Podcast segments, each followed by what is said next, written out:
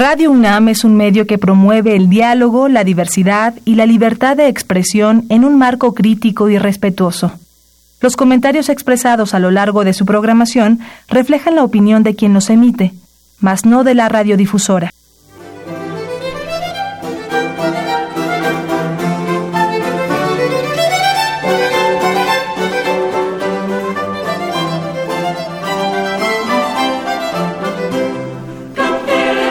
Vez el salario del trabajador, mis valedores. El pasado primero de julio, los votantes sufragaron por un hipotético cambio que apartase del poder al cártel priista hirviente de corruptos, sinvergüenzas y perpetradores de gasolinazos, del último al primero. Ahora esos votantes aguardan los cambios benéficos prometidos por las nuevas autoridades en las que se incluyen en primer término un beneficio o beneficios más bien en sus percepciones salariales.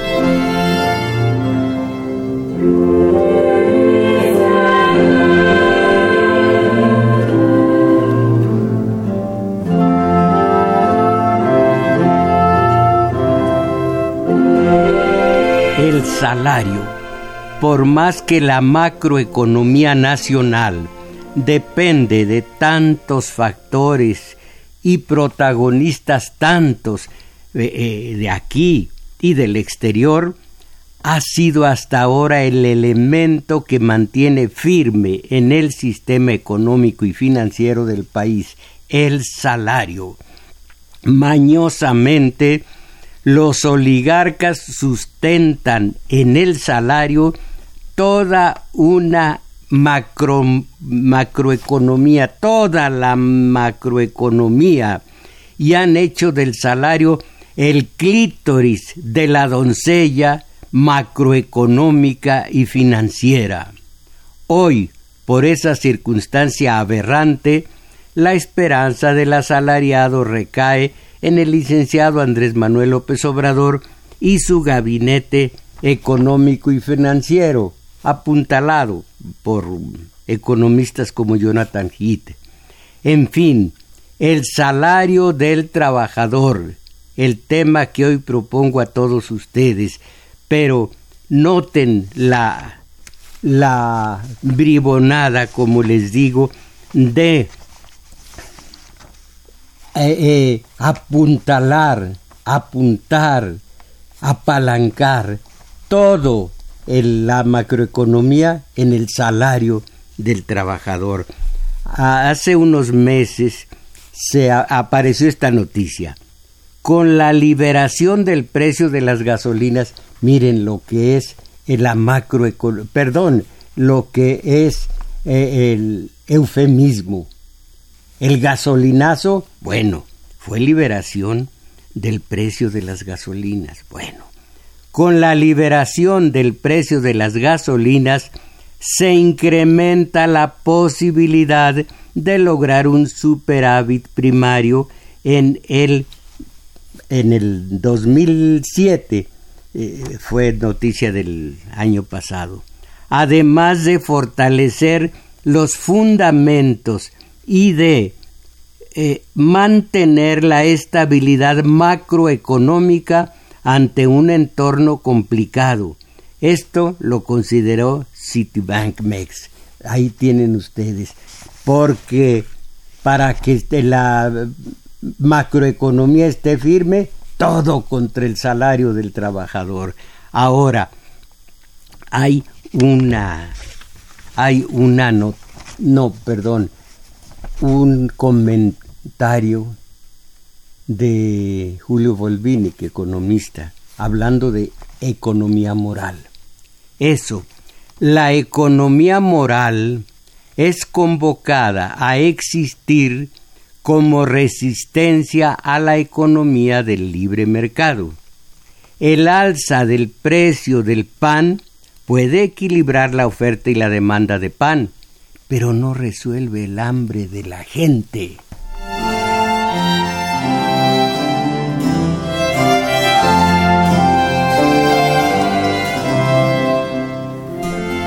Reitero estos conceptos básicos, importantísimos. La economía moral es convocada a existir como resistencia a la economía de libre mercado. El alza del precio del pan puede equilibrar la oferta y la demanda de pan, pero no resuelve el hambre de la gente. ¿Qué les parece? En fin, el salario del trabajador es el tema que hoy propongo a todos ustedes. Sus mensajes telefónicos a los siguientes números 55 36 89 89 estos para la zona metropolitana.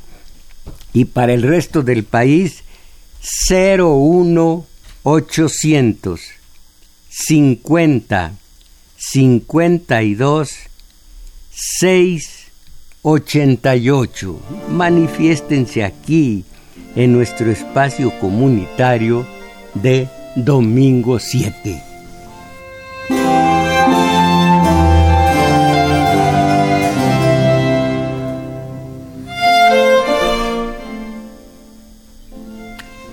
En fin, en su artículo 123, nuestra constitución política proclama lo siguiente. Los salarios mínimos generales deberán ser suficientes para satisfacer las necesidades normales de un jefe de familia en el orden material, social y cultural y para proveer a la educación obligatoria de los hijos. Allí tienen ustedes la ordenanza de nuestra Carta Magna en el 123. Pues sí, pero los ciudadanos con más opciones de convertirse en el próximo presidente de México, esto se dijo cuando los tres andaban en campaña. Uno era López Obrador, el otro era Meade, que hasta le pusieron Mide y el tercero, bueno, ya se acuerdan ustedes, un tal, ¿lo recuerdan? Pues un tal y el que ya, el que ya saben. Bueno, entonces, eh, dijeron estos, estos candidatos. Eh, a ver, los sondeos publicados hasta la fecha.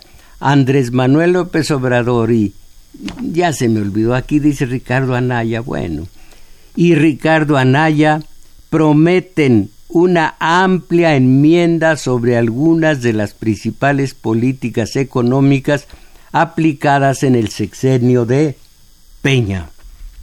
Salario mínimo, inversión pública y en el caso del primero, o sea, de López Obrador, también, oigan esto, la liberalización del precio de la gasolina, el candidato de Morena, el PT y el PES, propuso el lunes pasado equiparar los salarios mexicanos con los de Estados Unidos.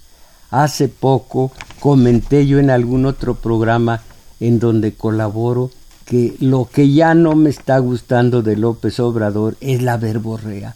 Hablar tanto. ¿Podrá él cumplir lo que, lo que prometió cuando candidato de eh, e inversión pública y también equiparar los salarios de aquí con los de Estados Unidos. Como ven, en el, en el caso del salario mínimo, en la práctica, supondría multiplicar por 12 el nivel actual al pasar de 60 centavos de dólar por hora a 7,25 dólares el mínimo federal en la primera potencia del mundo, en lugar de cuánto dice 60 centavitos por dólar que había cuando López Obrador candidato y ahora todavía continúa 60 centavos de dólar a 7 25 por hora en este país para el trabajador.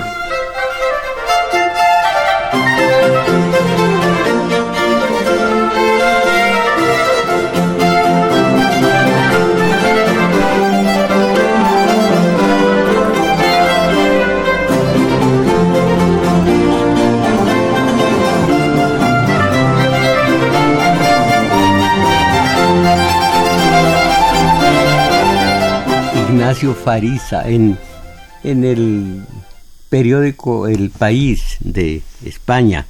Dice, la línea que seguirá el candidato priista en caso de victoria, oigan esto, esto retrata al priismo, a los oligarcas, a la derecha, a los reaccionarios. Fíjense ustedes, la línea que seguirá el candidato priista en caso de victoria será tratar de eliminar el rezago, estoy entre comillas, eliminar el rezago de esta variable del salario mínimo a través de incrementos sostenibles ligados a la productividad que no pongan en riesgo a la economía y las finanzas públicas mexicanas.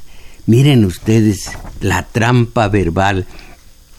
Aumentos salariales de acuerdo a la productividad.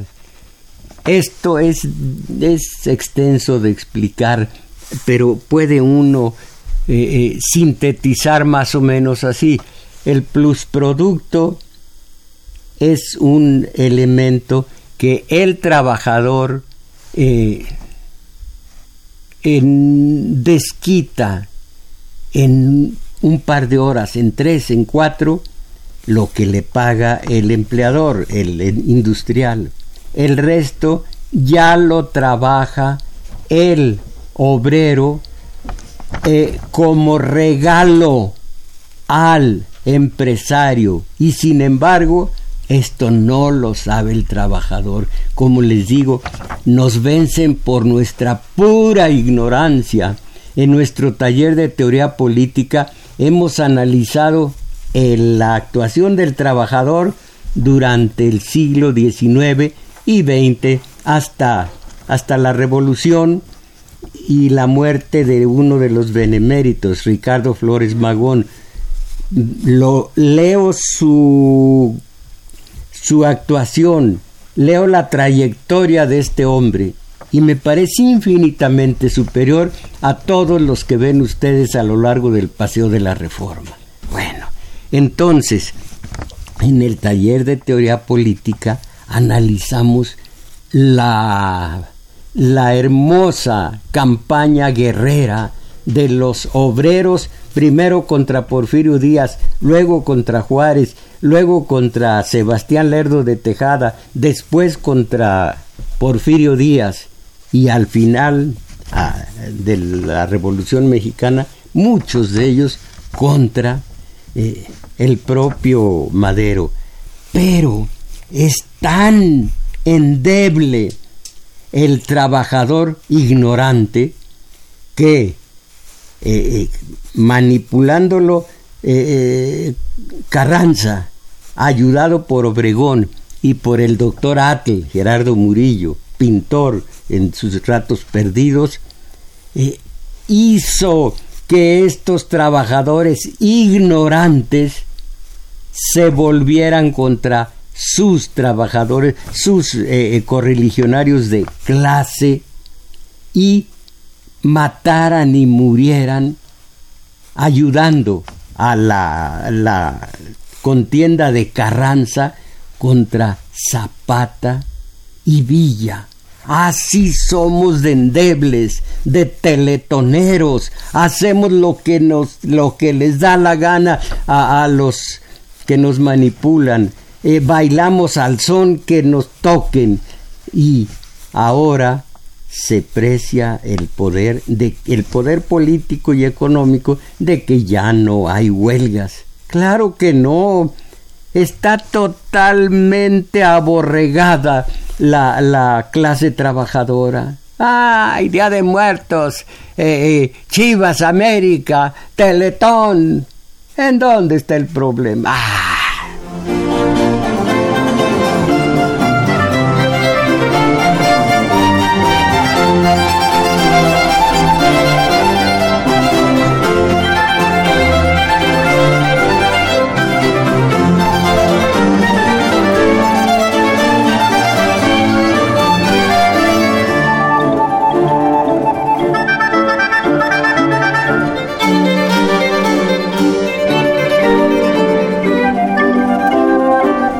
Entonces miren ustedes, aumento salarial conforme a que laboren más tiempo, que haya más productividad. ¿Quién sale ganando con esta trampa verbal? No solo el trabajador eh, eh, fabrica, gana, modela, moldea su propio aumento salarial, sino que triplica las ganancias para el industrial.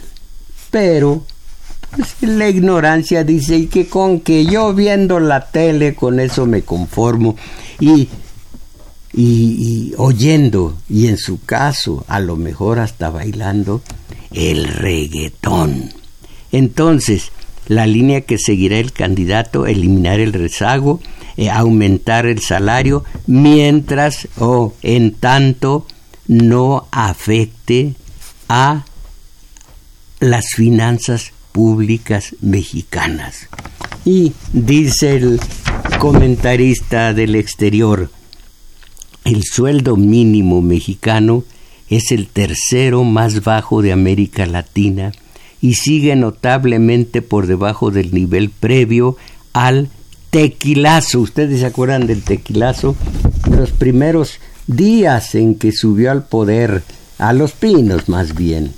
Ernesto Cedillo, el, el error de diciembre que el conocedor achaca a Salinas y Salinas a Cedillo y Cedillo ni caso hace a Salinas, eh, eh, se llamó el tequilazo fue terrible. Eh, Clinton eh, prestó hasta 50 mil millones de dólares para sacar del atolladero a, a, a, Cedillo, pero eso sí, recogió a Pemex el documento con que cobraba cada tanto eh, por la exportación de crudo y hasta que nos emparejamos con los 50 mil millones si es que llegaron a entregarse totalmente. Bueno, voy a empezar con, con, el, con el, la noticia. El sueldo mínimo mexicano es el tercero más bajo de América Latina y sigue notablemente por debajo del nivel previo a, al, tequilazo la crisis económica que asoló México a mediados de la década de los 90. El bajo salario mínimo es una buena muestra de lo que ocurre en el resto del mercado laboral mexicano, en lo que la contención salarial ha sido la nota predominante en las últimas décadas. Esa presión a la baja de las retribuciones ha sido especialmente evidente en el sector manufacturero, tanto que hasta el punto de que un obrero mexicano medio cobra hoy menos que sus pares en China, que era el país donde menos cobraban, pero pasó de ser eh, eh, eh, agrario a industrial el país asiático y Ahora los obreros cobran más que los mismos mexicanos, caramba. Y sigue la nota. También ha impedido robustecer el mercado interno, que muchos economistas ven como un buen instrumento para reducir la dependencia del sector exterior.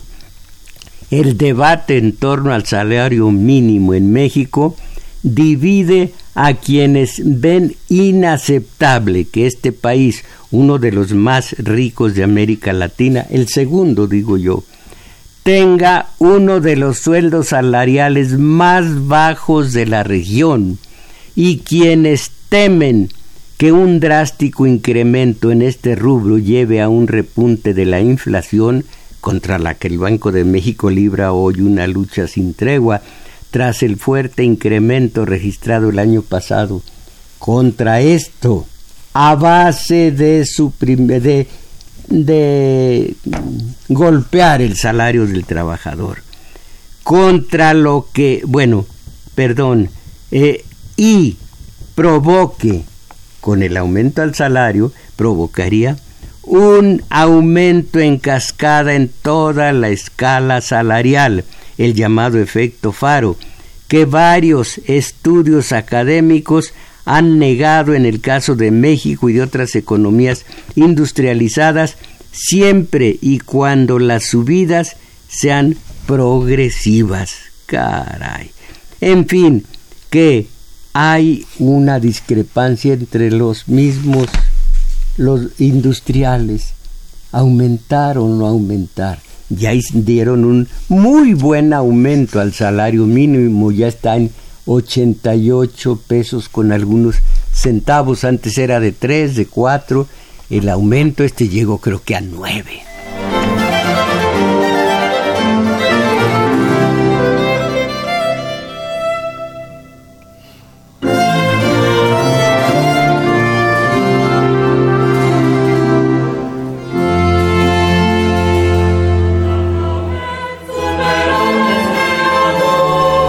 Un eh, comentario más. El salario mínimo es la señal de que el mercado laboral formal no producirá pobres, mucho menos pobres extremos, que vale la pena trabajar legalmente porque así se escapa de la más infame de las miserias, la que no te da la que no te permite comer, o sea, acceder a la canasta básica, la canasta alimentaria. En segundo lugar, que el trabajo duro y honesto es la vía para salir de perico perro, qué fea expresión, para salir de perico perro, no la delincuencia, no el narcotráfico, las prebendas o los colosianos programas sociales, no, el salario, el salario del trabajador. Es el trabajo propio en el mercado lo que posibilitará otro tipo de existencia en la sociedad. Y finalmente, precisamente por todo eso, que nos quede claro por fin que el salario mínimo no es un salario determinado por la competitividad, entre comillas, esto es importante, no por la competitividad, que ya con creces la paga el salario, sino simplemente que se trate de un salario moral, moral, esa es la diferencia, ni por la productividad, también comillas, como si ocurre con otros muchos tipos de sueldos. Pero el mínimo es otra cosa, y de allí su enorme importancia. Es el valor que la sociedad le ofrece a quien viene de más abajo, al peor calificado, al menos preparado, pero que opta por un trabajo honesto para salir adelante. Esta frasecita que me pega en el caracol del ombligo, como decía Palillo el cómico, para salir adelante. ¿Cuál es la frase? ¿Cuál es el, el lugar común completo? Eh, échale ganas para salir adelante. Eso es. Esta voz y esta presencia son las de la compañera Isabel Macías. Y finalizo. Por eso no hay que caer en el garlito de cálculos a modo y sofismas imposibles. El salario mínimo es un tema de la historia económica y de la civilización que como mexicanos queremos o no, edificar. Eso es lo que está en juego, hablando del salario mínimo.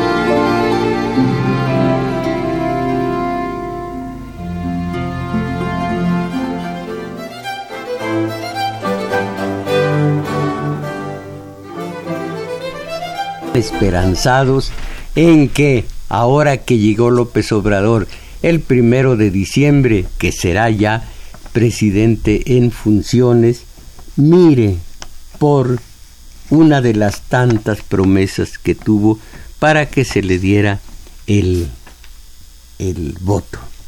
Entonces, la Secretaría tiene material y espacio para reflexionar sobre la pertinencia de subir el salario mínimo.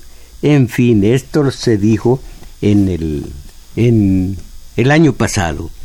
No es admisible que después de aceptar el gasolinazo y el que viene, el alza a los tipos de interés el incremento de muchos precios clave de la canasta alimentaria, la devaluación del peso, aquí falta una I copulativa, y la devaluación del peso, se diga, comillas, lo que de veras, de veras constituye un riesgo, lo que descuadra a las a la macroeconomía, que es un aumento de salarios. Que caramba, no se puede decir eh, eh, altisonancias frente a este micrófono y además yo no las digo hace 50, 60 años. Ya mi biografía personal tiene episodios personales de 50, 60, 70 años. Hace más de media...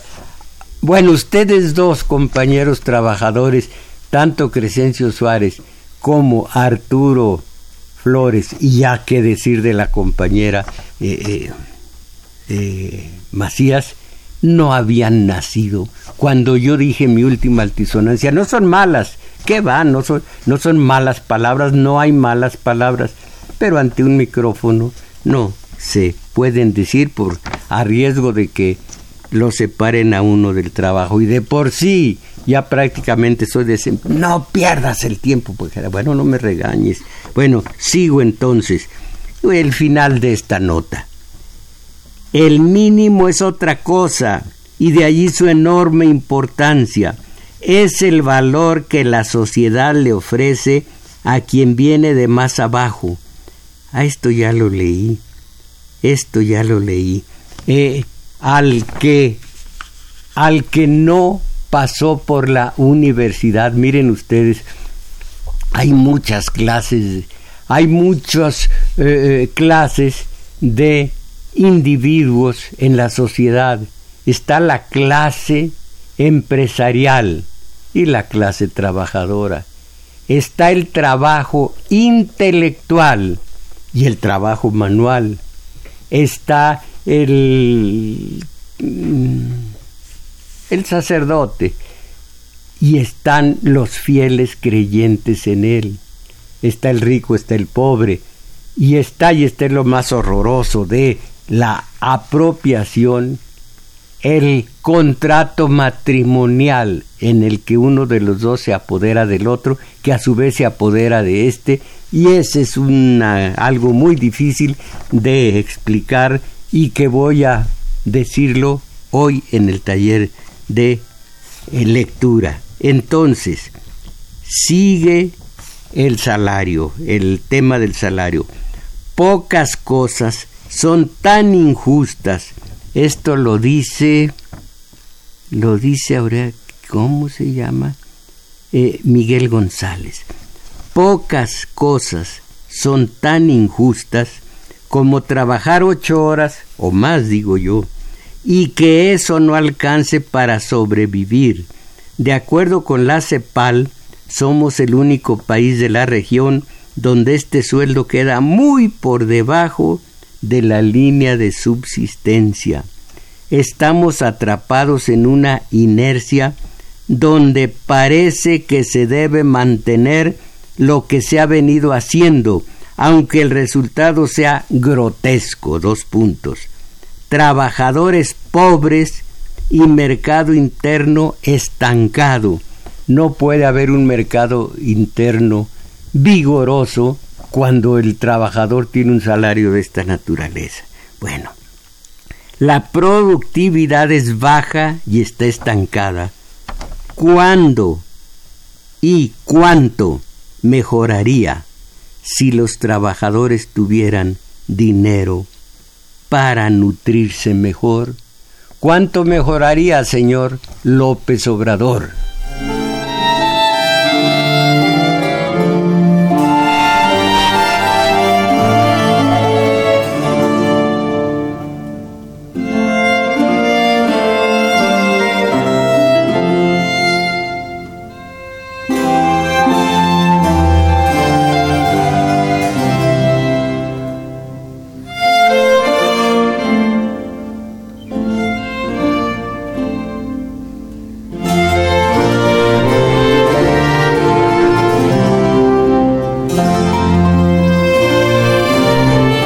Ustedes lo que es la mentalización y en otro sentido la racionalización. Ah, caramba, si conociéramos lo que es la racionalización.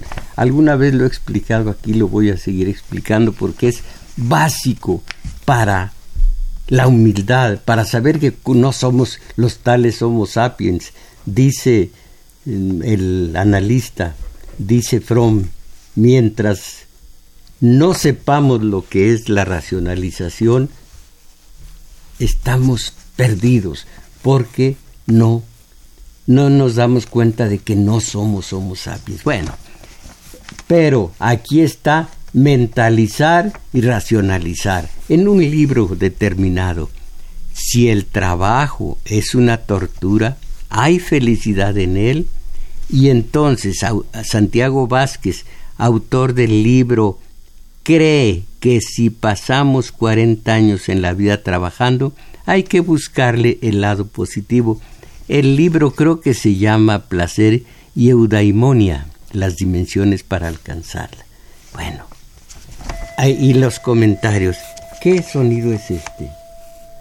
No es, no es ningún mm, celular. Bueno, entonces, si el trabajo es una tortura y felicidad en él, si vamos a trabajar 40 años o más, podemos renunciar e intentar, perdón, renunciar a intentar ser felices en el trabajo. En este libro se busca la felicidad en el trabajo y en la vida contribuir al desarrollo de amor ¿qué más? De amor eh, que favorezca este propósito, elevando la conciencia, la responsabilidad y creando entornos que aprovechan la fortaleza de las personas. Para el autor, la razón por la que muchas personas no encuentran la felicidad en el trabajo que realizan se debe a que ésta presenta una doble dimensión, de, la del bienestar subjetivo relacionado básicamente con el placer, que es la preponderancia de los sentimientos positivos sobre los negativos. ¿Están oyendo, compañeros trabajadores? Eh, eh, ¿Cuál es el símbolo de un trabajador asalariado que hace día con día un trabajo bárbaro sin tener ningún placer y sin hallarle ninguna felicidad. El símbolo en la, en la mitología griega. A ver si la recuerdo. El que, el que sube la piedra Exactamente. Y llega a la cima. Sí. Y vuela, vuelve a tirar la piedra. Y vuelve la, la, piedra cae. cae. Esa es, la condenación. Cae la piedra. Tiene que volver a abajo. Abajo y volver a subirla. Y diario es el mismo proceso. ¿Y cómo se llama el...? Sí, sí. Sí, sí. Sísifo. Sísifo. Se llama Sísifo. Y este es el, el representante en la mitología de todos los asalariados que se levantan eh, totalmente insatisfechos con el trabajo y se van a ese matadero cotidiano, trabajan para el patrón sabiendo que lo están enriqueciendo y que ellos nunca podrán llegar ni siquiera a la clase media, un día y otro también. Y van pensando en la renta que ya se venció, en que el escuincle más pequeño no tiene calzones y que la señora no te... ¡Ah, caramba! ¡Qué rudo! ¿Eh? Zapatitos y tenis para el niño. Para el niño. ¿Y para la señora? Eh, chanclitas de pie de gallo. Ah, eh, en el sureste se dice pie de gallo a, estos de playa que meten dos dedos en un eh, en lo que decíamos lo que decimos en el pueblo en la bueno en la correa y ellos dicen pie de gallo. Bueno, entonces aquí esta cosa hermosa para quien quiera leer el libro y eh, ser feliz con un salario mínimo de 88 pesos al día. Y estar enriqueciendo a los Carlos Slim mientras él empobrece cada vez más. Dice, promover entornos empresariales que favorezcan la felicidad en el trabajo se ha convertido en un objeto estratégico. Mira, mira, que el, el empresario está preocupadísimo por la felicidad de su trabajador. ¿Cómo no? ¿Quién decía nada más que no lo voy a imitar porque sería más ridículo yo todavía? ¿Quién decía? Eh, ¿Qué muñequito decía? ¿Cómo no? Bueno, Titino, de Carlos. El final, el trabajo como el mar, puede ser el trabajo como el mar. Este compañero Santiago Vázquez o sabe mucho del obrerismo, concretamente del de México, o no sabe nada. El trabajo como el mar puede ser visto como un lugar donde reina la ansiedad, el estrés y el miedo, o un espacio para disfrutar, divertirse y ser feliz.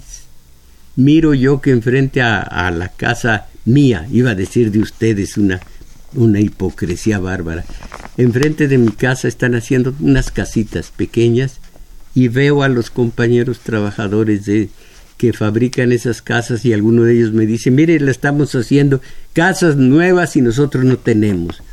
Ah, caray, se les nota la felicidad cuando van levantando eh, cargas de cemento y demás. Ah, cómo se les nota la felicidad. El trabajo, como el mar, puede ser visto como un lugar donde reina la ansiedad, como el mar, la ansiedad. El mar dice, Señor, señor Vázquez, no me inglés.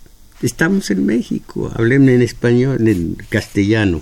El trabajo como el mar puede ser visto como un lugar donde reina la ansiedad, el estrés y el miedo. El estrés quiere decir la tensión, pero claro, somos gringos de segunda. Es la tensión, tensión, pero hay que decir estrés. Miren la, eh, miren la revista que le dejé aquí. ¿Cómo se llama la revista? Se llama Red Carpet. Y si la ojea usted, se da cuenta de que mexicana, porque está editada en México, puede leer. Eh, aquí es algo increíblemente mexicano. ¿Qué dice aquí? A night with the living dead de una noche con la muerte viviente. Y así, así sigue. ¿Y todo en, inglés? Todo en inglés. Casual. Casual en lugar de, en lugar de informal. ¿Por qué somos? Bueno, es que tanto nos ama Trump, nosotros hay que amarlo a él. Caramba. El trabajo como el mar puede ser visto como un lugar donde reina la ansiedad, el estrés, o el miedo o un espacio para disfrutar, divertirse y ser feliz.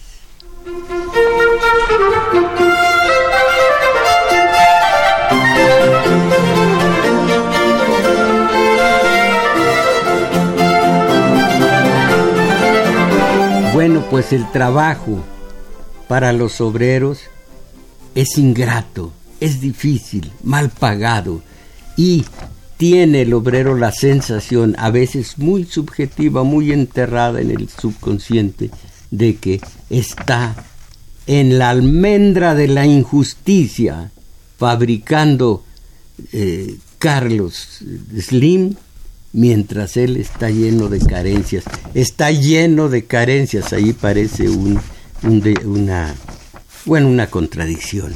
Ahora, pero miren, un representante de obreros, ese sí está en la mera felicidad.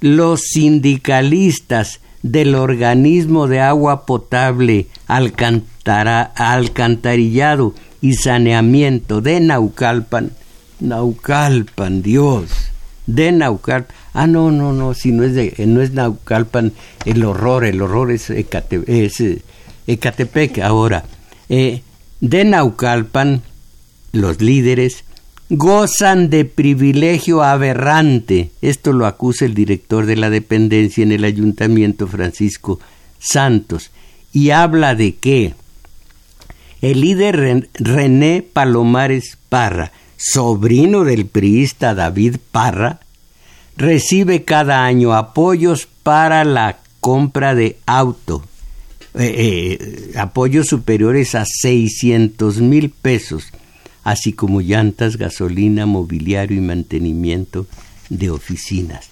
Destaca también este eh, quien acusa, o sea, Francisco Santos, destaca la entrega de 21.398 días de salario mínimo, equivalente a 1.562.910 pesos para la adquisición de cualquier tipo de muebles o inmuebles a favor de la organización. Además, 7.085 días de salario mínimo que corresponden a 517.488 pesos. Ay, hasta se me tuerce la boca como apoyo a las actividades del comité. Es como Esther Gordillo tenía sus excesos en el sindicato, ahora los excesos en el sindicato de Naucalpan son evidentes. Y aquí está, caramba, imagínense, eh, 200 agremiados protestaban frente a las oficinas de la UAPAS, de estos acrónimos eh, chocantísimos, UAPAS, en este, eh, o sea, el organismo de agua potable, alcantarillado y saneamiento. Ellos estaban protestando eh, y de acuerdo con el capítulo, y se manifestó lo siguiente, de acuerdo con el capítulo C del contrato colectivo, la sección sindical recibe, recibió el año pasado vales de gasolina,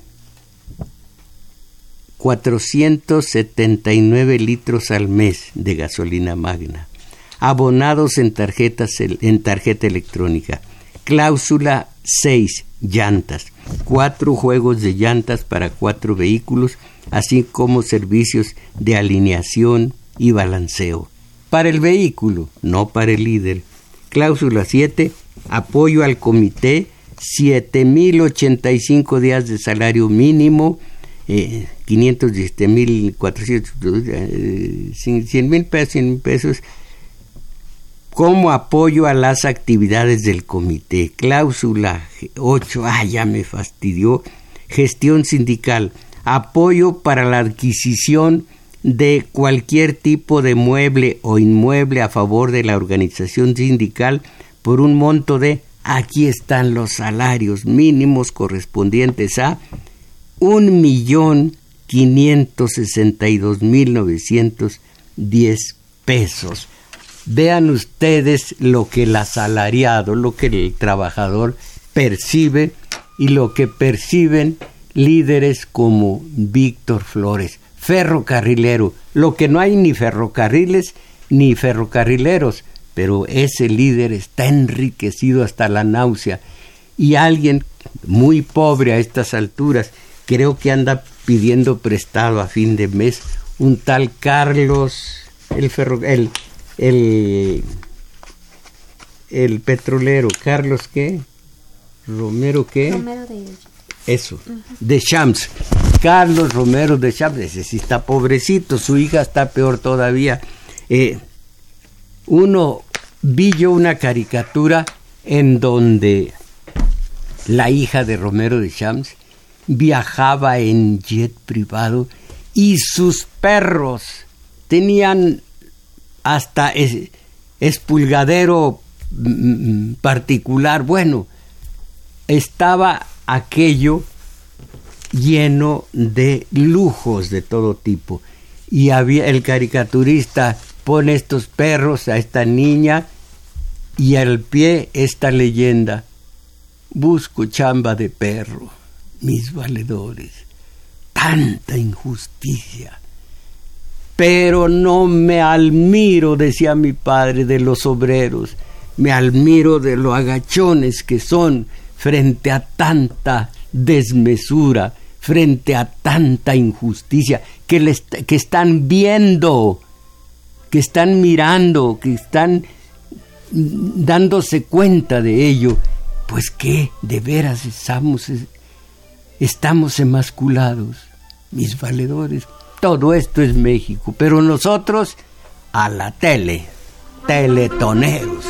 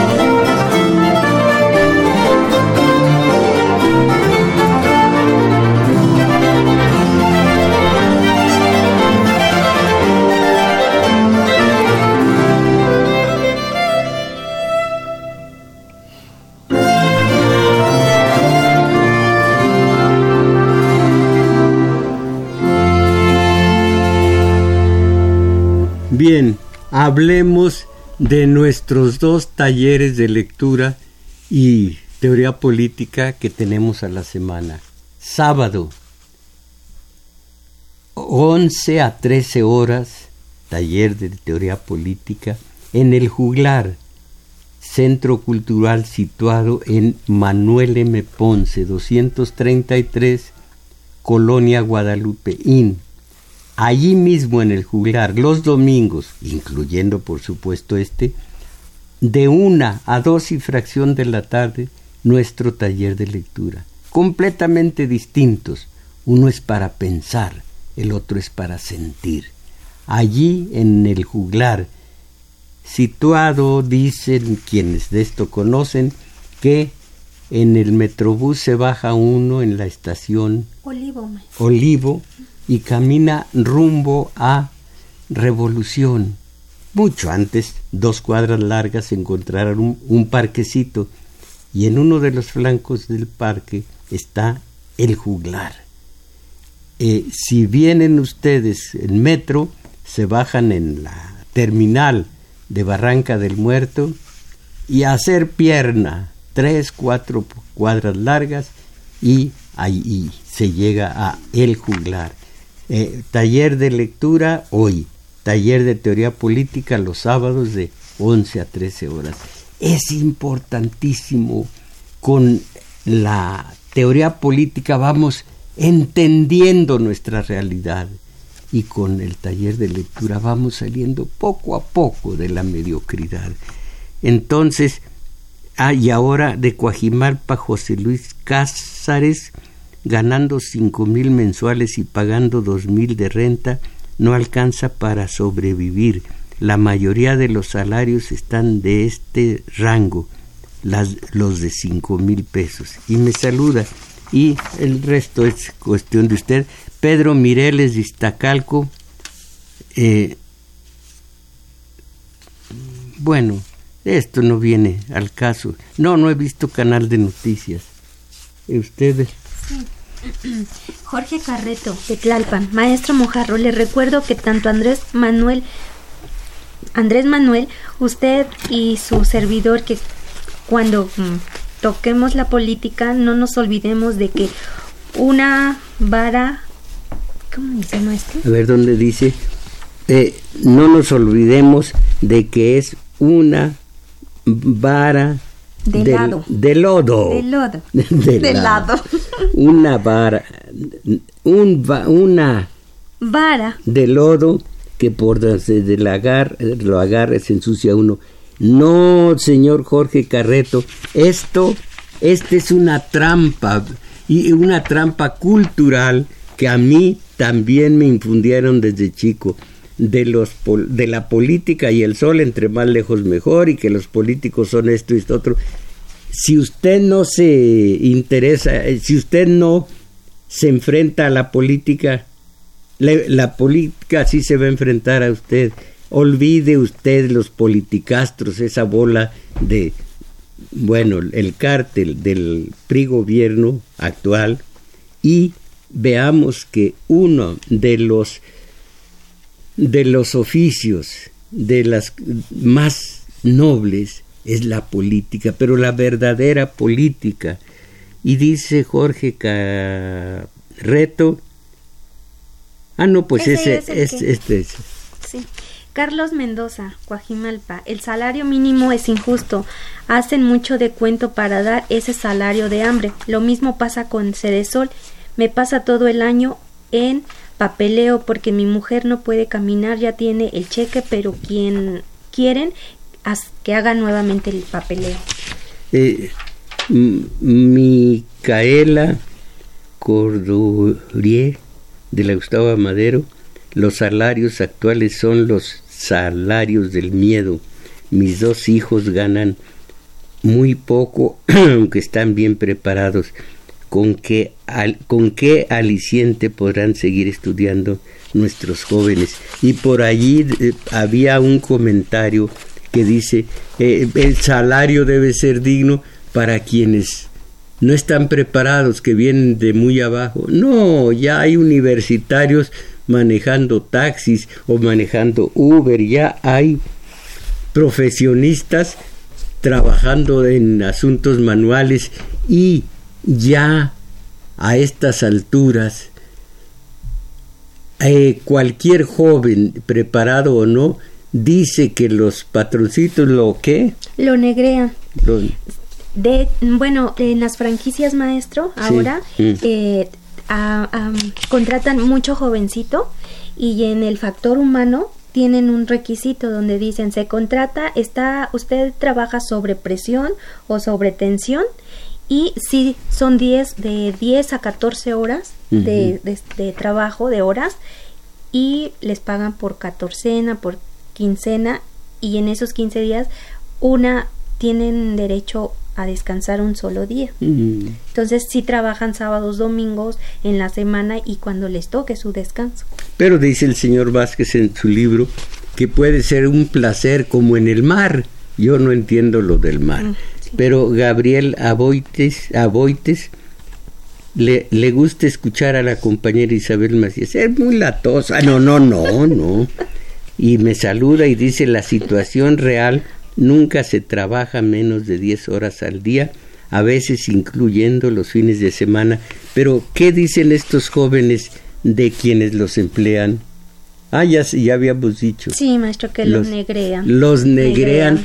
Eh, habían escuchado ustedes, Arturo, eh, Crescencio Suárez, el negreo, me negrean. ¿Sí? Mm, mm. O me, negrean o me, me, están explotando. No, no, no. El perreo es otro. El perreo es uno y el negreo es otro. Señora Irma Belmont, de Tultitlán. El señor Mojarro siempre está hablando de López Obrador, pero todavía no gobierna. Que se espere a que gobierne para poder hablar de él. Bueno. El profesor José Luis Moreno Carrillo Tlalpan, ¿qué hace la Facultad de Economía de la UNAM por el salario de los trabajadores? ¿Cómo podría desaparecer la comisión de salarios mínimos? Esa comisión de salarios mínimos, eh, se me olvida en este momento el nombre del titular, es una mentira absoluta. Se acercan a hablar del salario mínimo representantes del gobierno, de obreros y de la patronal. La patronal es la que rige todo, es la verdadera, la verdadera, el verdadero poder en este país, eh, el verdadero poder eh, sujeto al verdadero poder universal, universal, que es el de Trump. Bueno, eh, ¿esto ya lo leyó usted? No, maestro. Ah, eh, señora Jacqueline Macotela. Bueno, gracias, gracias. Pero está fuera de contexto lo relacionado con la homologación de los salarios de los trabajadores. López Obrador se refiere a los trabajadores de las empresas canadienses y estadounidenses de la industria automotriz que trabajen en México, no de todos los trabajadores. Ah, bueno, gracias por la aclaración. Alberto Mejía, eh, yo tengo un salario de cinco mil a la quincena. El salario mínimo no alcanza en una... Eh, no, en no alcanza. Es que dice una... A ver. Ah, ya. Pues bueno, yo tengo un salario de cinco mil a la quincena, el salario mínimo no alcanza, es una... Mm, sí, es... De la mamá. Es una mentada de la mamá. Bueno. Arturo Montaño Escanilla. permítame. Alberto Mejía, cada día recibe un salario mínimo. Cada día tiene que aguantar una de mamá. Arturo Montaño Escamilla, Pachuca. Va a suceder lo mismo de siempre. Va a haber aumento de, de, precios en todos los bienes, por lo que se va a anular cualquier aumento de salarios pero se les va a aumentar automáticamente a los trabajadores sus deudas que tienen como Infonavit, Fobiste, muchos trabajadores y la clase media en general quedará peor. ¿Quién te lo dijo, nene? Bueno, pues ojalá que no llegue a, la categoría usted, Arturo Montaño Escamilla, a la categoría de profeta, usted de Pachuca porque caramba que sí es negativa la situación eh, y la dice con toda, con toda firmeza, va a suceder lo mismo de siempre. Bueno, pues se está eh, basando en la historia y la historia es, la historia no miente, yo siempre insisto en la historia porque para el, para el comentarista es la estrella polar del, del marinero, no del marino, del marinero, para que se oiga bonito.